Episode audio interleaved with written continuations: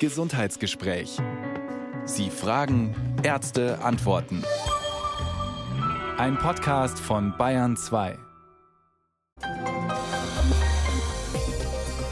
Bayern 2 Notizbuch Heute ist Zahnsprechstunde bei uns im Gesundheitsgespräch, aber keine Angst, wir werfen nicht den Bohrer an, sondern wollen vielmehr wissen, wie wir unsere Zähne so gut erhalten können, dass wir vielleicht ohne Zahnersatz auskommen. Aber auch darüber hinaus können Sie natürlich alle Fragen rund ums Gebiss stellen. Die Antworten kommen heute von Zahnarzt und Wissenschaftler Professor Stefan Fickel. Rufen Sie uns an 0800 246 246 9. Das Gesundheitsgespräch auf Bayern 2. Klaus Schneider begrüßt Sie zum Gesundheitsgespräch. Es ist ein Ärger mit den Zähnen. Erstmal, wenn sie kommen, nochmals, wenn sie wieder gehen. Immer tun die Dinger weh, ob beim Zahnarzt oder beim Kaffee. Wenn du Pech hast, fallen sie aus oder andere schlagen sie dir raus. Zuletzt bekommst du ein Gebiss. Ja, davor hat ein jeder Schiss. So hat es der Aphoristiker Horst Rainer Menzel formuliert. Tatsächlich sollten die Dinger eigentlich so gut wie nie wehtun und ein künstliches Gebiss muss an sich auch nicht unbedingt sein. Was wir dafür tun müssen, damit es auch so ist, darüber wollen wir heute sprechen mit Ihnen und mit dem Zahnarzt und Wissenschaftler Professor Stefan Fickel, der uns heute aus Nürnberg zugeschaltet ist. Ich grüße Sie, Professor Fickel. Ja, hallo Herr Schneider, vielen Dank, dass ich dabei sein darf. Freut mich auch sehr, Professor Fickel, wenn ich meine Zähne von Anfang an täglich putze, sagen wir zweimal und das immer genau nach Anleitung, kann ich dann, sofern ich oder jemand anderes mir die Zähne nicht ausschlägt, kann ich dann davon ausgehen, dass ich bis ins hohe Alter gesunde Zähne habe? Ja, lieber Herr Schneider, ich würde es Ihnen gern so einfach machen, aber leider ist es in der Medizin oft nicht so einfach. Vom Prinzip ja, aber oft kommen natürlich noch ganz viele andere Faktoren damit dazu, zum Beispiel die Ernährung. Es kommen aber auch zum Beispiel genetische Anlagen mit dazu. Wir wissen auch, dass die Speichelqualität eine Riesenrolle spielt in diesem Zusammenhang. Also ich würde es Ihnen gern einfach machen, aber leider so einfach geht es nicht. Gut, was die Ernährung angeht, da haben wir in den Nachrichten gerade gehört, dass äh, Deutschland da weit hinterher ist, was äh, zum Beispiel Obst und Gemüse angeht. Ich könnte mir vorstellen, dass das auch schon mal eine Rolle spielt, ähm, dass wir zu wenig Obst und Gemüse essen, sondern wahrscheinlich zu viel Müll. Absolut. Ich habe das auch gerade mit Interesse gehört. Ähm, Obst und Gemüse sind sicherlich Dinge, die der Zahngesundheit zuträglich sind. Und es liegt nicht nur daran, vielleicht weil es natürliche äh, Nähr Nährungsstoffe sind, sondern es liegt auch daran, weil wir sie natürlich viel mehr kauen. Ne? Also mhm. wenn Sie jetzt mal so eine Karotte äh, ständig kauen, dann haben Sie natürlich deutlich mehr Kauaktivität, ja, als wenn Sie vielleicht eine Leberkässemmel oder ähnliches essen. Ich kann mich erinnern, äh, im Biologieunterricht, äh, fünfte, sechste Klasse muss das gewesen sein. Da hat mein Biolehrer gesagt, wenn ihr mal keine Zahnbürste zur Hand habt, warum auch immer, dann esst einen Apfel. Absolut. Also das kann man nach wie vor unterstützen. Ich, wir würden heute vielleicht sogar noch einen Hauch weitergehen. Der Apfel ist nicht so ganz unkritisch, denn er enthält, enthält Säure, enthält natürlich auch Zucker, Fruchtzucker. Äh, ich möchte Ihren Biologielehrer vielleicht kurz korrigieren und sagen, esst eine Karotte. Sehr gut, haben wir das schon mal geklärt. Aber darüber hinaus haben wir natürlich viel vor in dieser Sendung. Zum Beispiel würde ich mit Ihnen dann äh, später gleich noch klären, wie die richtige Mundhygiene aussieht. Darüber können wir sprechen. Aber alles andere, was die Zähne angeht, das Gebiss in irgendeiner Form, äh, können Sie natürlich heute in die Sendung einbringen. Es gibt so gut wie kein Thema, wo Herr Fickel sagen wird, weiß ich nicht. Und wenn doch, dann können wir es trotzdem einfach probieren. Professor Stefan Fickel beantwortet heute Ihre Fragen rund um die Zähne. Sie können uns anrufen, kostenfrei unter 0800 246 246 9. Professor Fickel, wir haben schon gehört, also lieber die Karotte als den Apfel kauen, wenn es um äh, Mundhygiene geht. Aber natürlich ist es damit nicht getan. Will darauf hinaus, wie sieht denn eine optimale Mundhygiene aus? Naja, prinzipiell gelten schon diese Regeln, die Sie eben angedeutet haben. Also zweimal am Tag für zwei Minuten die Zähne putzen. Ähm, idealerweise versucht man wirklich bei diesen zwei Minuten alle Zahnoberflächen zu erreichen. Das ist gar nicht so ohne. Also zum Beispiel, wenn man mal an den Unterkiefer-Backenzahn von der Zungenseite aus denkt, ja, die meisten vergessen diesen Zahn. Also das wäre mal schon ein großer Schritt. Man muss sagen, die meisten Deutschen, es gibt durchschnittliche Zeiten, so die putzen etwa 30 Sekunden einmal am Tag. Das heißt also, es wäre schon viel gewonnen, wenn man sagt, zweimal am Tag für zwei Minuten. Auch würde ich mal am Anfang mal empfehlen, so Anfärbetabletten zu nehmen, dass man wirklich genau sieht, Mensch, wo sind denn Zahnbeläge, dass ich die überhaupt wegputze. Und dann kommen natürlich andere Aspekte mit dazu, wie zum Beispiel die Reinigung der Zwischenräume oder natürlich auch Aspekte wie Ernährung und ähnliches, die dann natürlich auch für eine gute äh, Zahnpflege oder sagen wir mal eine Langlebigkeit der Zähne dahin deutet. So, und jetzt haben Sie gesagt, also ich bin ja schon mal sehr erleichtert, dass ich da weit über dem Durchschnitt liege. Ähm, also ich habe eine elektrische Zahnbürste, eine Schallzahnbürste, die genau vier Minuten lang ähm, putzt und mir also sozusagen vorgibt, wie lang das ist. Da liege ich ja weit über den 30 Sekunden, die der bundesdeutsche Durchschnitt anscheinend sind. Will fragen, was ist denn die ideale Zahnbürste? Es gibt diese normalen Handzahnbürsten, dann gibt es welche, die äh, aus Bambus sind oder vielleicht Hanf oder wie auch immer. Dann gibt es elektrische Zahnbürsten, da wiederum welche, die mit Schall arbeiten oder auch die ohne sind. Was würden Sie denn empfehlen oder ist es egal?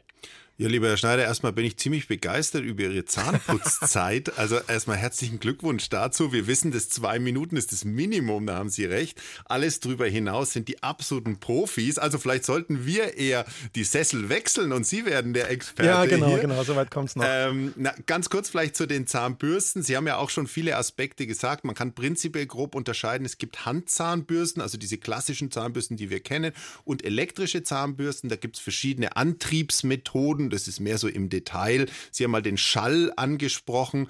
Ähm, der Schall scheint ein bisschen überlegen zu sein, weil das so ähnlich ist wie beim Juwelier, ne, wo über diese Schallvibrationen vielleicht die Zahnpasta oder auch Flüssigkeit in die Zwischenräume hineingedrückt werden. Prinzipiell, fairnesshalber, muss man aber schon sagen, dass man eigentlich mit einer Handzahnbürste die gleichen Ergebnisse erzielen kann wie mit einer elektrischen Zahnbürste. Mhm. Man muss sie nur korrekt anwenden anwenden. Das ist bei, wie bei vielen Dingen im Leben. Ja, ich nenne immer den Vergleich, Sie können sich den Tennisschläger vom Roger Federer kaufen, damit wären Sie nicht die Nummer eins der Welt. Ja, äh, es geht einfach darum, dass man Dinge richtig anwendet. Und wenn Sie eine Zahnbürste, eine Handzahnbürste korrekt anwenden, können Sie das gleiche Ergebnis erzielen. Der Vorteil der elektrischen Zahnbürste, Sie haben es angedeutet, ist der Timer. Und wir Menschen sind natürlich ein bisschen Gewohnheitstiere. Das heißt also, wenn man keinen Timer hat, dann fällt es einem schon schwer, diese zwei Minuten äh, einzuhalten. Also deswegen würde ich sagen, beides denkbar. Von einer Sache würde ich nur ein bisschen abraten. Das sind Bambuszahnbürsten. Das klingt natürlich immer ganz toll, Natur und ähnliches. Aber diese Bambusfilamente, die brechen sehr leicht dann während dem Putzvorgang, sind damit natürlich sehr rau und haben auch Lücken. Und man kann sich vorstellen, dass sich da natürlich die ganzen Bakterien einlagern und das dann doch eigentlich eine relativ unhygienische Geschichte ist. Und Sie haben es schon angesprochen, zwischen den Zähnen muss auch gereinigt werden. Und das ist was, was äh, erfahrungsgemäß ziemlich lästig bis hin zu wahnsinnig langweilig werden kann, wenn es nämlich darum geht, äh, Zahnseide zu verwenden oder Interdentalbürsten. Und dann äh, ist es auch noch so, dass die Lücken vielleicht auch noch unterschiedlich groß sind. Das heißt, die eine Bürste passt rein, die andere nicht. Und ich brauche aber dann für beide Lücken auch noch zwei Bürsten. Das nervt nervt ganz schön. Verstehe ich Sie zu 100 Prozent. Ähm, es ist aber leider so, dass die Zwischenräume in irgendeiner Form gereinigt werden müssen. Prinzipiell gibt es diese zwei Konkurrenten. Das eine ist Zahnseide, das andere sind diese Zahnzwischenraumbürsten. Bei der Zahnseide kann ich Sie vielleicht so ein bisschen entlasten. Äh, wir wissen, dass die Zahnseide vielleicht über die letzten Jahre und Jahrzehnte, das war ja immer so ein bisschen das Lieblingskind äh, eines jeden Zahnarztes, ein bisschen überschätzt wurde, weil es wahrscheinlich wahnsinnig schwierig ist, sie korrekt anzuwenden. Ne? Sie müssten reingehen in den Raum zwischen den Zähnen, einmal diesen vorderen Zahn umschlingen, dann den hinteren Zahn umschlingen und alles wieder raus und idealerweise mit einem neuen Stück Zahnseide, das noch nicht mit Bakterien voll ist, zum nächsten Zahn gehen. Also prinzipiell würden wir heute ein bisschen vorsichtig sein mit Zahnseide, wenn die Zähne normal sich treffen an den Kontaktpunkten und das Zahnfleisch praktisch diesen Raum ausfüllt. Dann reicht womöglich sogar eine Schall- oder Ultraschallzahnbürste alleine. Anders schaut es aus, wenn zum Beispiel bei älteren Patienten oder wenn eine Parodontose besteht, wenn der Zahnzwischenraum, wenn das Zahnfleisch weggegangen ist, dann müssen in der Tat mit diesen Zahnzwischenraumbürstchen die Räume gereinigt werden. Aber auch da haben sich diese Bürstchen, auch da kann ich sie entlassen, die haben sich deutlich verbessert. Mittlerweile gibt es so Silikonbürstchen, die sich sehr gut anpassen und genau wie Sie sagen, also damit man es wirklich täglich verwendet, sollte man nicht mehr als zwei, aller maximal drei verschiedene verschiedene Größen verwenden. Okay. Und kann das nicht vielleicht einfach eine Munddusche erledigen? Ja, die Munddusche hat ein bisschen das Problem, dass sie natürlich erstens bei Patienten, die eigentlich keine Erkrankungen haben, wenig Effekt hat im Vergleich zu einer Zahnbürste und bei Patienten, die vielleicht schon eine beginnende Parodontose haben, also Taschenbildungen, können Sie sich vorstellen, dass man mit so einem, so einem Strahl, ist ja wie so ein Gartenschlauch, den man da hinhängt, ja, dass man praktisch, da man eher ja von oben kommt, von den Zähnen, dass man eher die Bakterien und den Zahnbelag in die Taschen hineindrückt. Ja, das heißt, bei, bei, einer, bei einer Munddusche wären wir ein bisschen vorsichtig, insbesondere wenn eine Parodontose oder ähnliches besteht. Weil Sie es schon mehrfach, mehrfach erwähnt haben, Parodontose, was heißt das genau? Ähm, es gibt prinzipiell zwei große Erkrankungen im Mund. Das eine ist die Karies, Zahnkaries, das kennt jeder noch aus dem Kindergarten, Karies und Baktus. Ja. Äh, das zweite ist eine Parodontose. Äh, das eigentlich sage ich es falsch, weil eigentlich heißt es Parodontitis. Das ist also eine Entzündung des Zahnhalteapparates. Ähm, hat ganz viele Ursachen. Eine Hauptursache äh, ist wahrscheinlich die Ansammlung von Zahnbelag unter dem Zahnfleisch. Und was einfach passiert ist, der Körper reagiert reagiert mit Entzündung, ja, und damit versucht der Körper praktisch diese Bakterien loszuwerden, wird sie aber nicht los, weil die natürlich unten unterm Zahnfleisch liegen, ja, und irgendwann geht die Entzündung so weit voran, dass der Körper selber wirklich Zahnfleisch und Knochen äh, auflöst und das geht immer weiter und irgendwann steht dann wirklich auch der Zahnverlust am Schluss. Also das wäre die Parodontose. Vielleicht so als kleiner Nebensatz ist mittlerweile eigentlich die Haupterkrankung im Mund, die wir haben. Wir werden alle älter, wir erhalten mehr Zähne, ja, und damit sehen wir natürlich sehr viel mehr Parodontose. Ist aber durchaus behandelbar. Absolut. Also die, äh, die Konzepte haben sich extrem verfeinert und auch sind viel weniger invasiv für den Patienten geworden. Also sprechen Sie mal mit einem Patienten vor 20, 30 Jahren, ja, der hat die Hände über dem Kopf zusammengeschlagen nach einer Parodontosebehandlung. Heute äh, würde ich jetzt nicht sagen, gehen die pfeifend aus der Zahnarztpraxis raus, so würde ich es jetzt auch nicht sagen, aber es ist deutlich weniger äh, belastend geworden. Wir haben mehr verstanden, wie wir mit feinen Instrumenten praktisch diese Bakterien unterm Zahnfleisch bekämpfen Oft setzen wir zum Beispiel auch Antibiotika ein, die uns dann auch noch weiterhelfen. Also absolut behandelbar. Aber natürlich gilt wie für jede Erkrankung, je früher erkannt und je früher behandelt, desto besser auch die Prognose. Und damit komme ich jetzt nicht von, weg von den Patienten von vor 20 Jahren zu denen von heute, die uns nämlich auch angerufen haben. Und wir beginnen mit Frau Manner. Ich grüße Sie. Ja, grüße Gott, danke, dass ich drankomme. Meine Frage bezieht sich auf die äh, Weiß, auch auf das Weiß der Zähne. Also ich mhm. bin 58 Jahre alt, ähm, habe äh, total gesunde Zähne, eine vorbildliche Zahnhygiene, äh, mache alles, was, die, was bereits erwähnt wurde, habe tatsächlich auch vor drei Jahren ein Bleaching machen lassen und trotzdem ist es jetzt so der Fall, dass meine Zähne wahrscheinlich mit dem Alter einfach grauer und ein Tick gelber werden und es hilft überhaupt nichts mehr. Also egal welche Zahnpasta ich verwende, Bleaching möchte ich nicht mehr machen, weil ich habe da immer noch einen Schaden davon getragen in Form von empfindlichen Zähnen. Mhm. Was kann ich selbst noch machen? Und ich mag einfach weiße Zähne. Was kann ich selbst noch machen, ähm, um die einfach einen Tick noch heller zu bekommen? Also ja. ich putze so zwei bis dreimal am Tag Zähne. Ich mache, also wirklich, ich mache alles. Ja, ich, auch wenn ich Kaffee oder Tee trinke, ich putze danach. Ich, ja, ich mache einfach alles und es nützt nichts. Ja, das ist eine tolle Frage. Vielen Dank. Ich kann das ja. verstehen und ich kann das auch nachvollziehen. Auch ich habe Patienten, die da wirklich leiden drunter.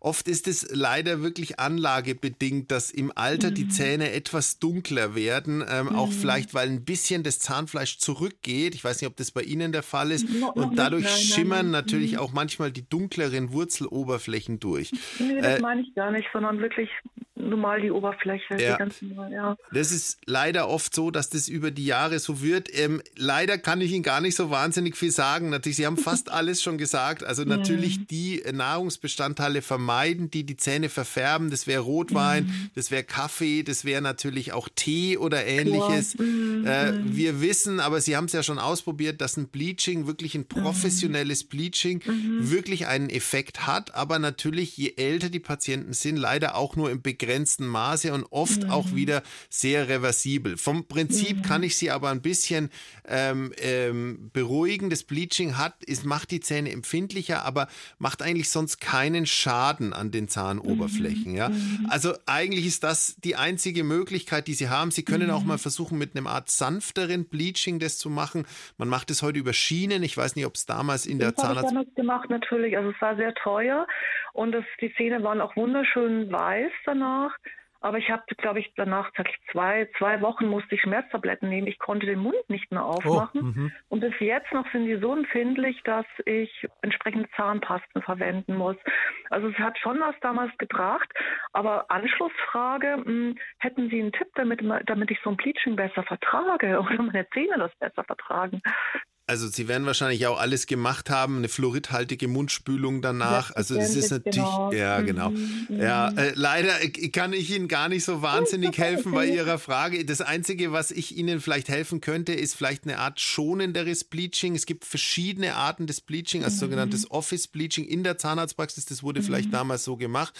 Ähm, es gibt mhm. mittlerweile Methoden über Schienen. Das heißt also, dass man, dass der Zahnarzt Ihnen eine Schiene über den mhm. Kiefer macht und dass Sie selber das Bleichmittel einfüllen und das dann mhm. so ein mhm. bisschen auch regulieren, ja, je nach mhm. Empfindlichkeit. Das wäre zum Beispiel ein Weg und da könnten mhm. Sie vielleicht auch das, den, den Bleaching-Effekt stärker nochmal verändern. Also das wäre ein oh, Aspekt, okay. ja, eine sogenannte, ein sogenanntes Bleaching, man nennt das manchmal ein Home Bleaching, ja, das heißt mhm. also, es werden Schienen hergestellt und Sie selber füllen das Bleaching-Material, das natürlich dann ein wenig, weniger konzentriert ist, ne, ist klar, füllen das selber ein und lassen das selber wirken. Also das wäre vielleicht eine Option. Mhm.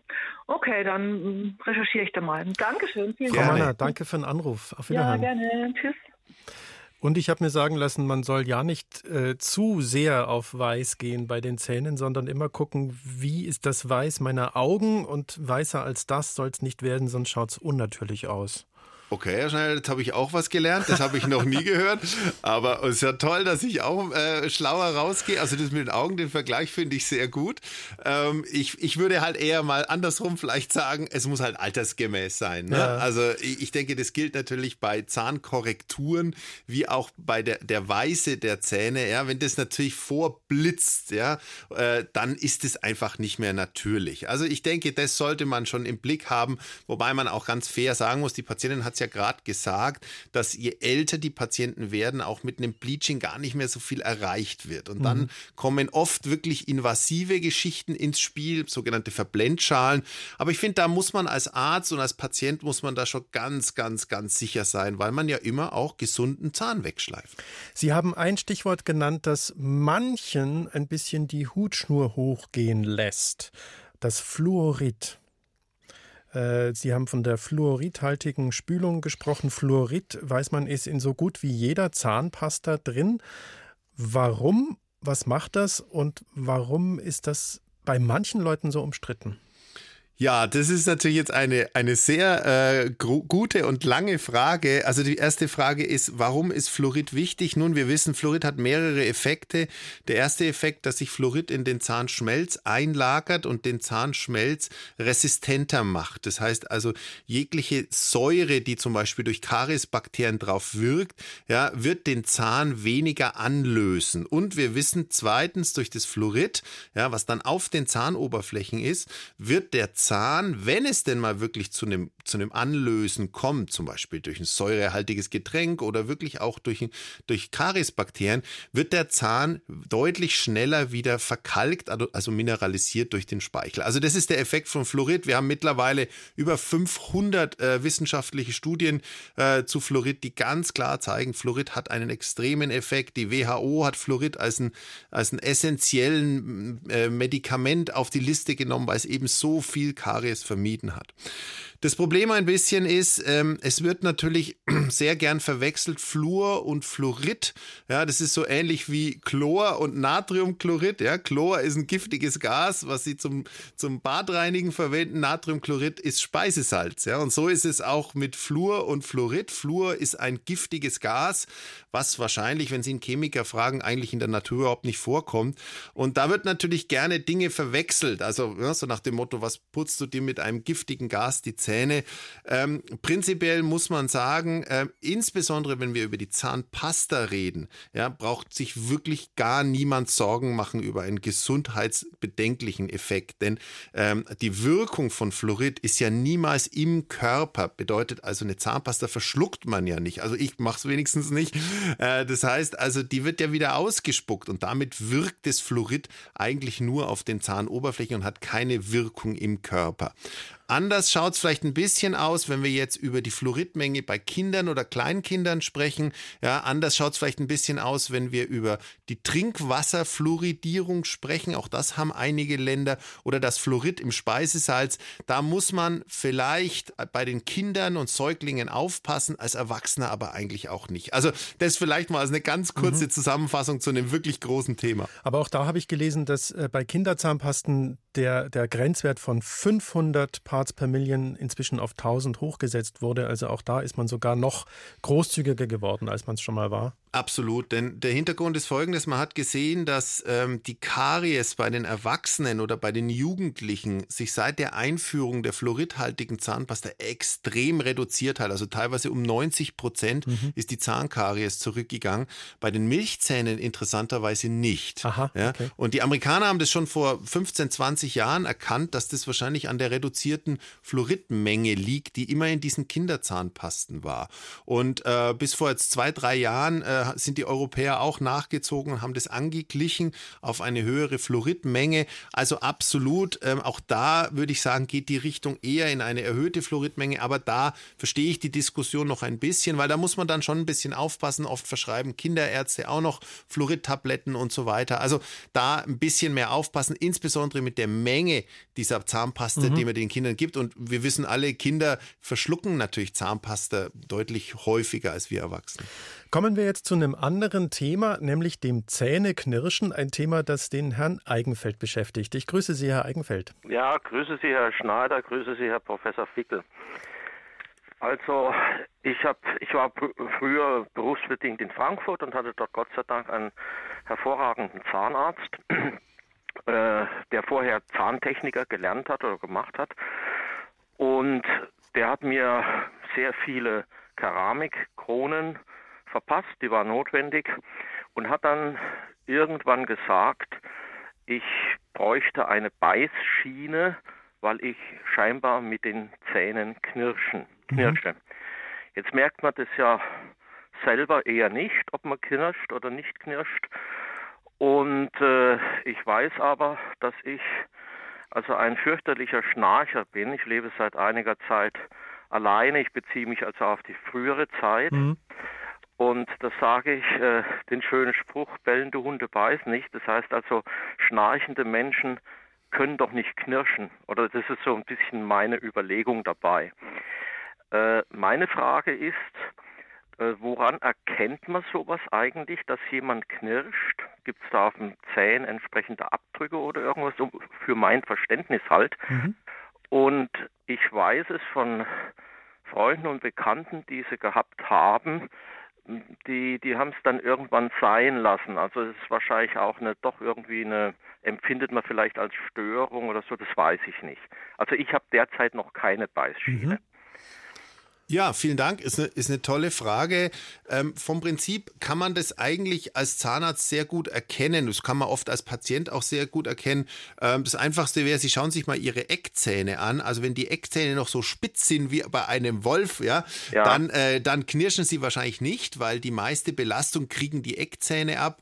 Ja, Sie können auch mal vielleicht so ein bisschen mit einer Taschenlampe in den Kiefer mhm. hineinschauen, ob manche Stellen auf den Zahnoberflächen, also auf den Backenzähnen richtig glänzen glänzen, ja, also die sind mhm. dann richtig glatt geschliffen. Also ein Zahnarzt würde das natürlich sofort erkennen, wenn sie knirschen und pressen äh, mit den Zähnen. Und was wir oft sehen, ist gerade bei Knirschern und Pressern, die wachen in der Früh auf und die Muskulatur tut weh. Also wie nach einem Wettkampf kann man sich mhm. das vorstellen, ne? dass die Muskulatur, weil sie natürlich ständig mit den Kiefermuskeln knirschen, äh, also das sind alles so Anzeichen, ah, ja. ja. Das heißt also abgeknirschte Eckzähne, dann in der Früh wachen sie auf auf und die Kaumuskulatur tut ihnen weh. Ja, das wären für mich so Anzeichen, dass sie mit den Zähnen knirschen. Prinzipiell ist es aber beides möglich. Ja, das glaubt man nicht, aber man kann schnarchen und man kann auch knirschen. Es gibt unterschiedliche Zeiten während des Schlafes. Mhm. Das heißt also, das ist prinzipiell schon denkbar, ja, dass man hier praktisch beides macht. Aber ich würde sagen, ein Zahnarzt, sprechen Sie einen Zahnarzt drauf an, der soll mal schauen, einen sogenannten Funktionsstatus erheben von Ihnen, so würden wir das nennen. Und damit kann man sehr gut erkennen, ob Sie wirklich nachts knirschen. Aber Sie selber können es schon auch wirklich an einem Muskelkater in der in den Kaumuskeln erkennen. Okay, gut. Herr Prima. Eigenfeld, dann Dankeschön für Ihren Vielen Anruf. Dank. Wiederhören. Ja, gerne. Schönen Tag. Tschüss. Und äh, man versucht natürlich das zu vermeiden, dass sich die Zähne so abnutzen, oder? Weil sonst bräuchte man ja keine Beißschiene. Ja, das ist ein bisschen der Hintergrund, dass äh, man weiß, dass der Mund oder der Kiefer und die Zähne natürlich ein Ventil sind. Ja? Also wir kennen die vielen Sprüche über die Zähne, oder? Beiß doch mal die Zähne zusammen, mhm. ja, man geht auf dem Zahnfleisch. Das kommt nicht von ungefähr. Ne? Also der, der Kiefer, die Zähne sind ein Ventil oder schauen Sie mal einen Gewichtheber im Wettkampf an. Ne? Was hat der, wenn der das Gewicht hochstemmt, hat er immer die Zähne zusammen. Ne? Also äh, deswegen ja, das ist wahrscheinlich so ein, der Fluch unserer modernen Zeit ist, dass wir natürlich die ganze schnelle, schnelle Entwicklung, die ganzen Sorgen des Alltages, die versuchen wir irgendwie abzuarbeiten nachts. Und dann ist wirklich interessanterweise passiert es nachts, dass sich Leute äh, wirklich die Zähne abschmirgeln. Ja? Mhm. Und äh, da gibt es teilweise dramatische Befunde. Also ich habe 25-Jährige gesehen, äh, da sehen sie keinen Zahn mehr ja, aus dem Zahnfleisch heraus, weil der sich das nachts komplett abgeschmirgelt hat. Oft gibt es dann noch Faktoren, die das auch noch begünstigen. Also wenn diese Patienten vielleicht kurz vorm Schlafengehen auch noch ähm, ja, eine, eine, eine säurehaltige Limonade getrunken haben, dann ist es natürlich wie ein Turbo für sowas. Und in solchen Fällen ist, sage ich immer, ist es doch besser, man, man macht eine Schiene kaputt als seine eigenen Zähne. Jetzt kommen wir zu etwas, was ich mir relativ schmerzhaft vorstelle. Mal schauen, ob dem auch so ist. Herr Steger hat nämlich eine Zyste am Zahn. Grüße Sie, Herr Steger. Ja, guten Morgen. Ja, ich äh, bin beim Zahnarzt und da wurde eine Zyste an dem unteren Backenzahn hinten festgestellt, geröntgt. Äh, da sein, sind ja sicher auch eben Bakterien drin und jetzt soll der Zahn gezogen werden. Folgendes, ich habe keinerlei Beschwerden, wie Sie eben gerade gemeint haben, schmerzhaft. Ich habe keinerlei Schmerzen. Mhm noch nicht oder was auch immer. Jedenfalls, ich habe keine. Und äh, da ist ein kleines Problem anscheinend dabei. Ich nehme seit Jahren Fosamax äh, für äh, Fosamax.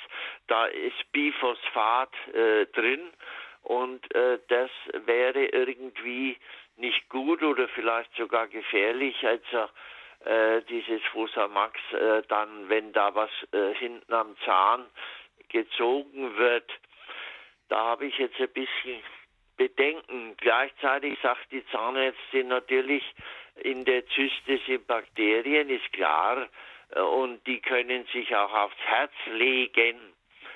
Also, ich weiß nicht so recht. Was sagen Sie?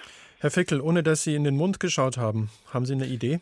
Eine klassische Ferndiagnose, würde man das nennen.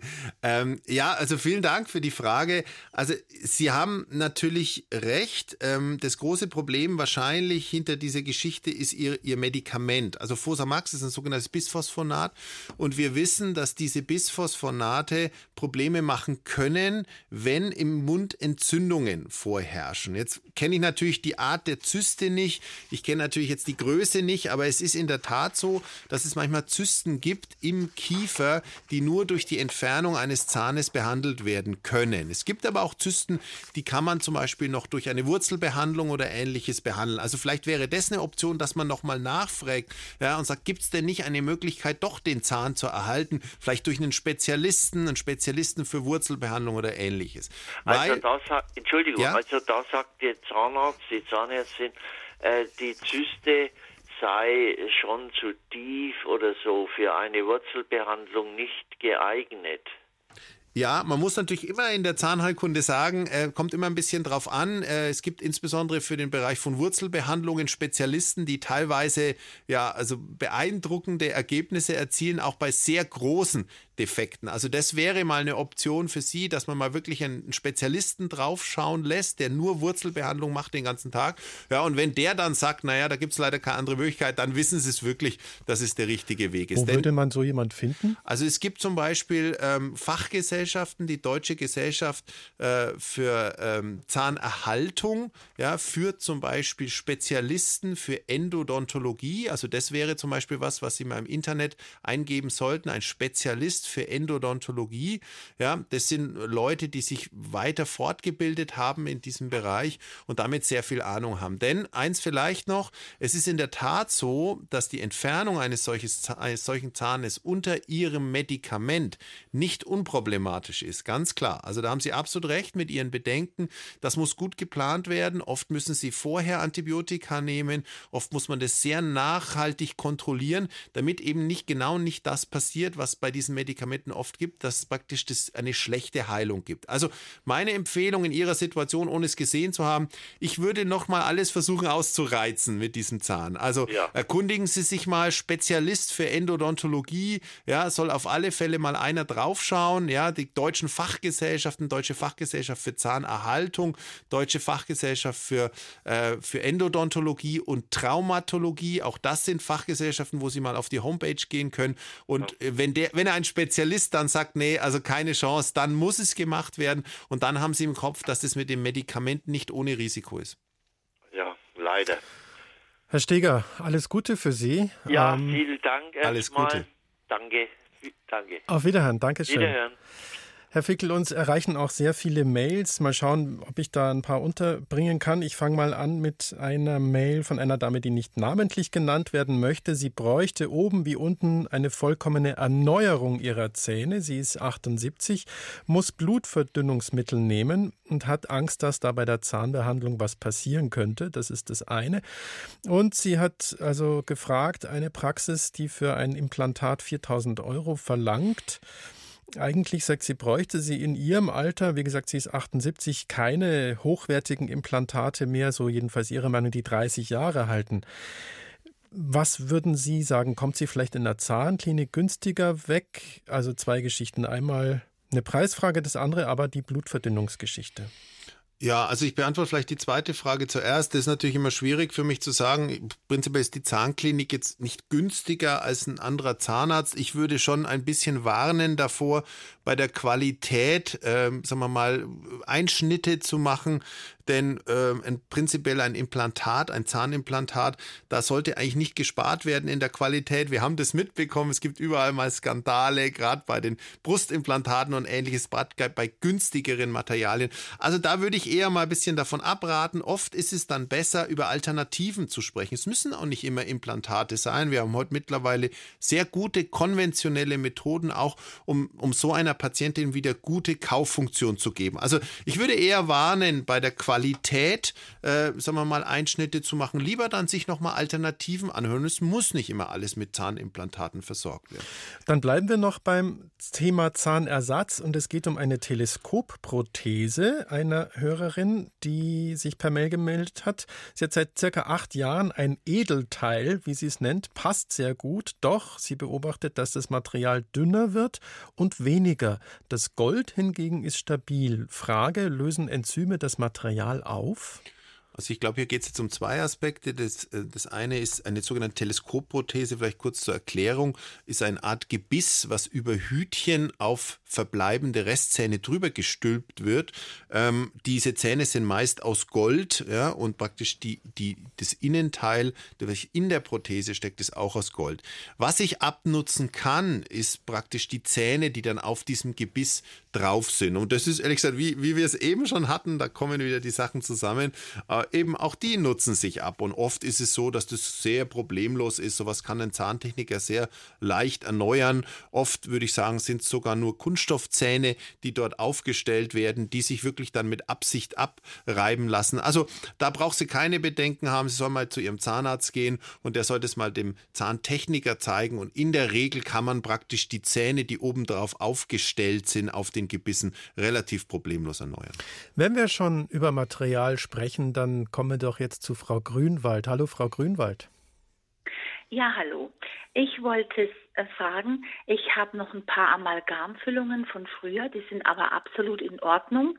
Und der Zahnarzt sagt aber, man könnte das schon ersetzen. Das, dann sieht halt alles schön einheitlich weiß aus. Und da wollte ich Sie fragen, lohnt sich das?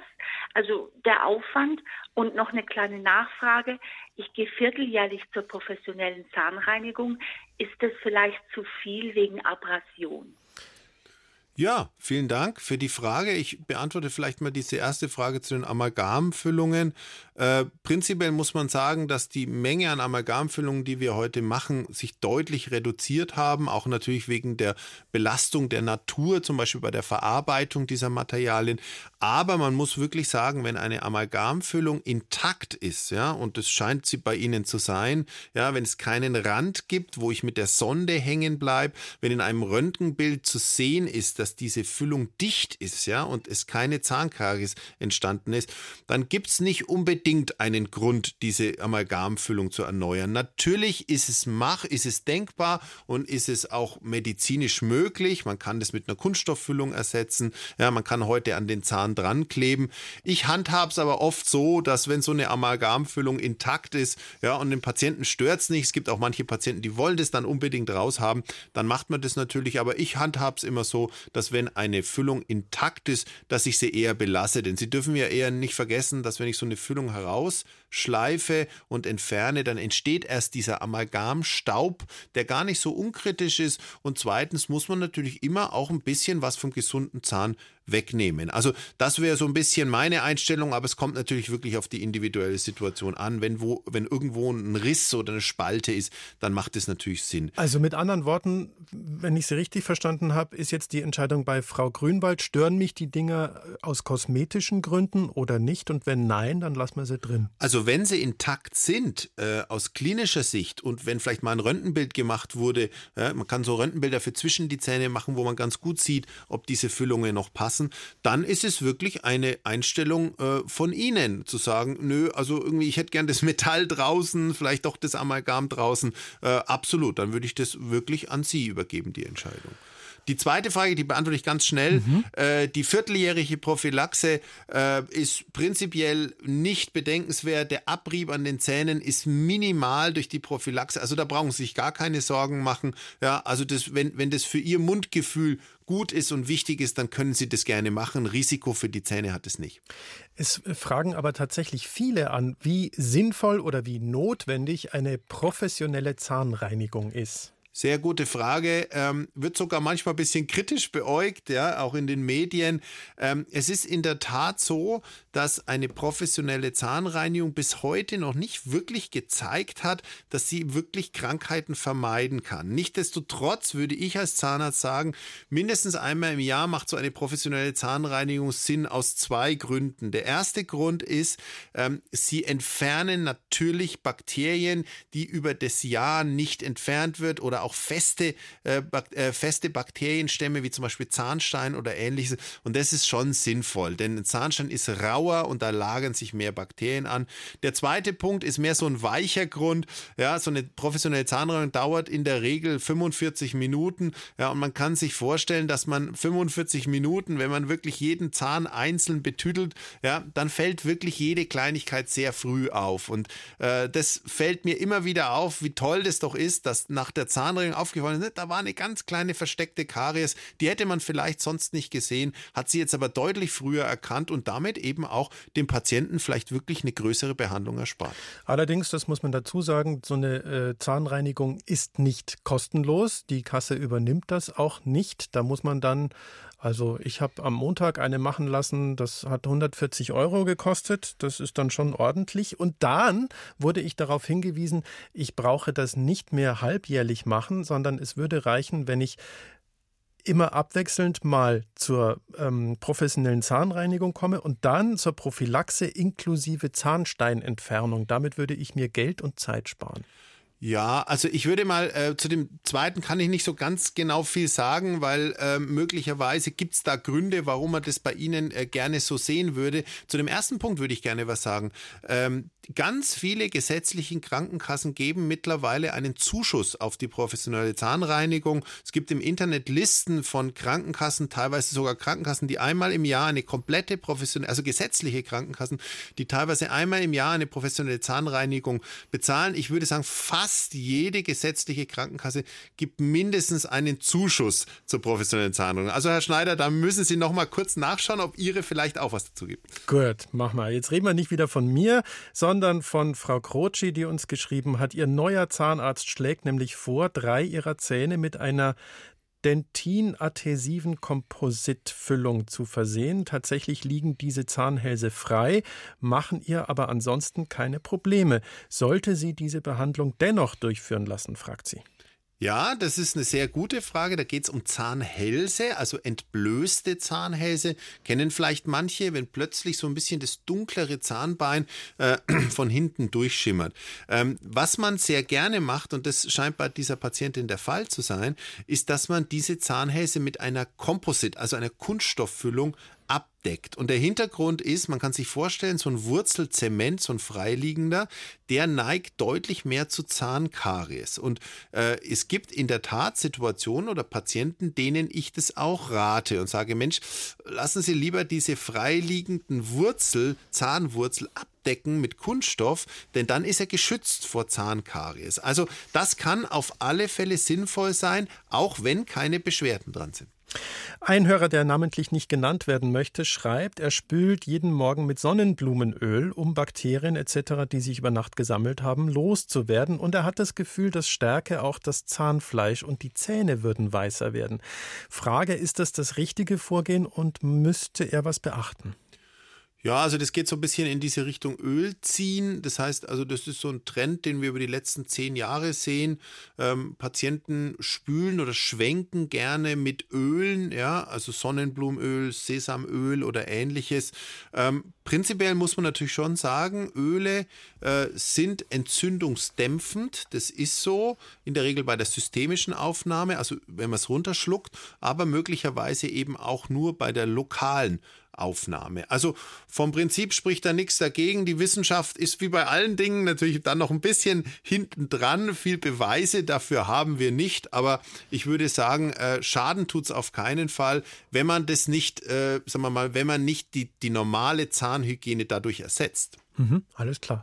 Wir machen weiter mit Frau Stöckel und einem Nerv, der vom Eckzahn entfernt wurde. Grüß Sie, Frau Stöckel. Jo, hallo zusammen. Hallo. Ja, ich hätte folgende Frage. Mein Zahnarzt, der hat mir jetzt schon zweimal bei so einer Vorsorgeuntersuchung darauf angesprochen. Ein Eckzahn ist eben der Nerv entfernt und er meint, es besteht halt die Gefahr irgendwann, dass ich mal draufbeiße und der Zahn würde splittern und wäre dann weg und dann bräuchte ich ein Implantat.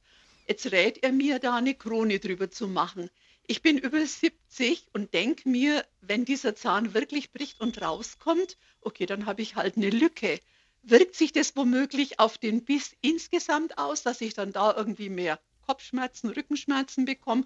Oder wäre das nur eine Schönheitsfrage oder sollte ich auf jeden Fall was machen lassen?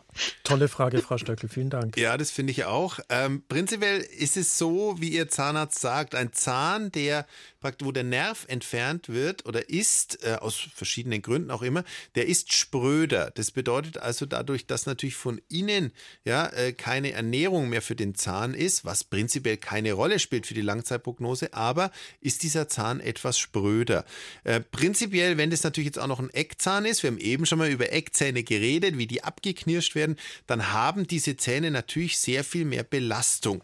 Und es ist prinzipiell schon denkbar, dass dieser Zahn bei einer zu starken Belastung, das könnte auch nachts sein, wirklich eine Fraktur, einen Bruch kriegt. Ja? Und damit, dann ist es wirklich das Schicksal dieses Zahnes dann besiegelt, dann muss dieser Zahn entfernt werden. Man könnte das äh, vermeiden, indem man diesen Zahn überkront und eine Zahnkrone drauf macht oder vielleicht sogar eine Art Keramikfüllung macht, die diesen Zahn etwas zusammenklebt. Also das kann sinnvoll sein. Wenn es dann passiert, dass dieser Eckzahn verloren geht, dann brauchen Sie nicht unbedingt einen Zahnersatz, aber natürlich ein Eckzahn ist schon ziemlich, äh, ziemlich zentral im, im Gesicht. Also möglicherweise äh, stört Sie das dann vielleicht doch auch ähm, ästhetisch, aber prinzipiell muss man sagen, würde ein fehlender Zahn auch dann nicht stören. Ja, also es gibt da keine Ungleichheiten, die dann plötzlich entstehen. Und wenn ich da auch noch gescheit hafeln darf, Frau Stöckel, weil ich kenne dieses Problem nämlich. Ich hatte einen Eckzahn, dessen Nerv plötzlich nicht mehr da war. Der war tot und dann hat mir der Zahnarzt eine Krone drauf gemacht. Das Ganze ist 24 Jahre her und die Krone ist immer noch einwandfrei. Ähm, und äh, es hat auch, es war alles andere als schlimm. Ich dachte, oh Gott, das äh, hat von einer Wurzelbehandlung gesprochen und es klang alles ganz grausig. War es überhaupt nicht. Wenn Sie einen guten Zahnarzt haben, äh, bräuchten Sie da, zumindest kann ich das bestätigen, keine Angst haben, oder Herr Fickel, rede ich Blödsinn? Nein, und äh, wir haben ja schon die ganze Zeit gesehen, dass der Herr Schneider ein absoluter Experte im Bereich der Zahngesundheit ja, ja. ist. Äh, absolut, ja, also würde ich auch so sehen. Wie gesagt, äh, prinzipiell absolut richtig das Vorgehen, was Ihr Zahnarzt sagt. Und äh, ich denke, wenn man mit einer Methode einen Zahn besser erhalten kann, dann ist es doch, ist es doch sehr gut. Okay. Nee, danke, Sie haben mir weitergeholfen. Das freut uns. Gerne. Danke, Tschüss. Frau Stöckel. Tschüss. Tschüss. Ein Hörer, der telefonisch nicht durchkommt, hat eine Frage. Vor vier Jahren wurden bei ihm Titanimplantate eingesetzt. Nach einem Jahr war der Stift nicht mehr stabil und das Ganze ist rausgekommen. Im Nachhinein äh, kam dann ein Titanallergietest und siehe da, der fiel positiv aus. Also er ist allergisch. Frage, ist es möglich, in seinem Fall Implantate aus Keramik zu verwenden? Ja, Herr Schneider, das ist ein ganz heißes Thema, was Sie natürlich jetzt zum Schluss noch anschneiden. Ähm, prinzipiell gilt es schon zu überlegen, ob diese Titanallergie wirklich besteht. Also ich will ich jetzt nicht ganz so, so kritisch sagen, aber vom Prinzip muss man da schon nochmal genau hinschauen. Denn äh, ich habe jetzt schon im Nebensatz gehört, er hat ja noch zwei andere Implantate, die scheinbar ja halten. Ähm, vom Prinzip, Titanallergien können getestet werden, aber es ist natürlich wie bei allen Allergien, es ist nicht ganz so einfach genau zu testen. Insbesondere das Titan, das wird jetzt sehr technisch, das ist in einer anderen chemischen Verfassung dann im Knochen, als es zum Beispiel außen ist. Prinzipiell, wenn Sie Angst haben, dass das Titan, dass Sie auf Titan allergisch sind, wäre es die Möglichkeit, Keramik zu verwenden. Keramik hat natürlich andere chemische Eigenschaften und mittlerweile würde ich sagen, haben wir Keramikimplantate, die auch sehr gut etabliert etabliert sind. Aber ich würde immer noch ein bisschen warnen, davor schnell das auf eine Allergie zu schieben. So einfach ist es oft nicht. Oft sind es vielleicht andere Faktoren, warum dann dieses Implantat verloren geht. Prinzipiell besteht aber natürlich immer eine Alternative und die heißt Keramikimplantat. Und kann man das dann eigentlich auf das, was da, die Schrauben sind ja im Kiefer drin, kann man das dann einfach draufsetzen oder muss ich die ganze Prozedur wieder von vorne anfangen?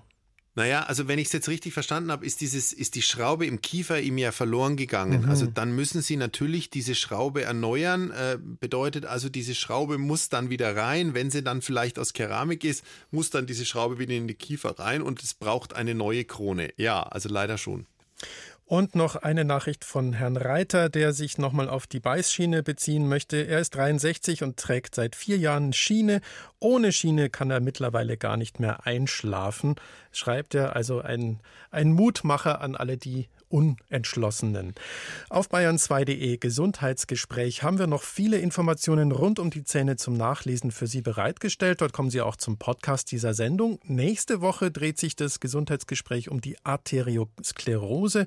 Dann wieder mit Dr. Marianne Koch. Und für heute sage ich ganz herzlichen Dank nach Nürnberg an Professor Stefan Fickel. Vielen ja, Dank. Vielen Dank, Herr Schneider. Hat sehr viel Spaß gemacht, die Sprechstunde.